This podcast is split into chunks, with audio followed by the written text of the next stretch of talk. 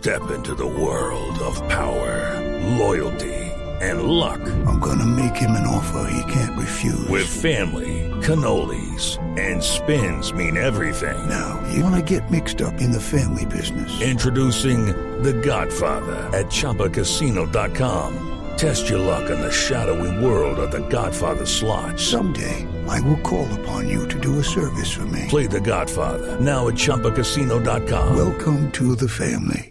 No purchase necessary. VGW Group. Void where prohibited by law. 18 plus. Terms and conditions apply. Ricardo Ospina es periodista. Está en Mañanas Blue. Son las 6 de la mañana y 35 minutos. El regalo de Navidad para los estudiantes, profesores y en general para la comunidad universitaria del país es haber llegado finalmente a un acuerdo con el gobierno nacional, que en teoría debe llevar a que se levante el paro que completó más de dos meses, tras 16 reuniones de la mesa de negociaciones y al menos 10 marchas multitudinarias.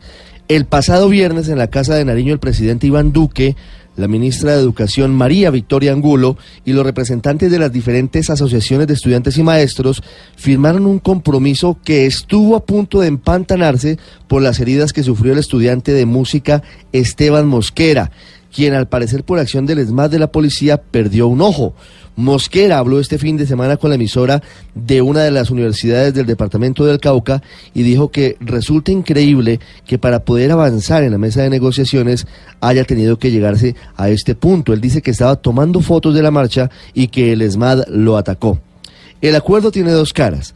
Por el lado del gobierno, significa una adición presupuestal de 4.5 billones de pesos para la universidad pública en los próximos cuatro años, de los cuales 1.34 billones serán para la base presupuestal, logrando salir temporalmente de los aumentos anuales solamente del índice de precios al consumidor.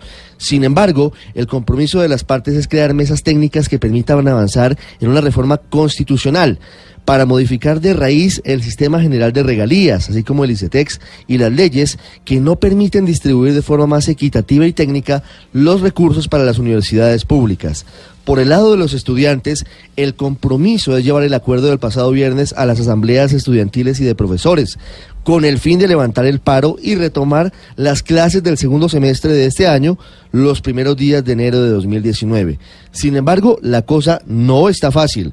Varias universidades han considerado en principio que el acuerdo es insuficiente y pedirían a algunos sectores seguir en paro algo que sería muy perjudicial para los mismos estudiantes. Por otro lado, ya se ha podido ver que el movimiento estudiantil surgido de esta coyuntura quiere ir por más y, contrario a desarticularse, propone nuevas manifestaciones el año entrante, según dijo una de sus líderes, Jennifer Pedraza, para, entre otras cosas, garantizar de manera efectiva que la educación superior gratuita sea para todos los colombianos.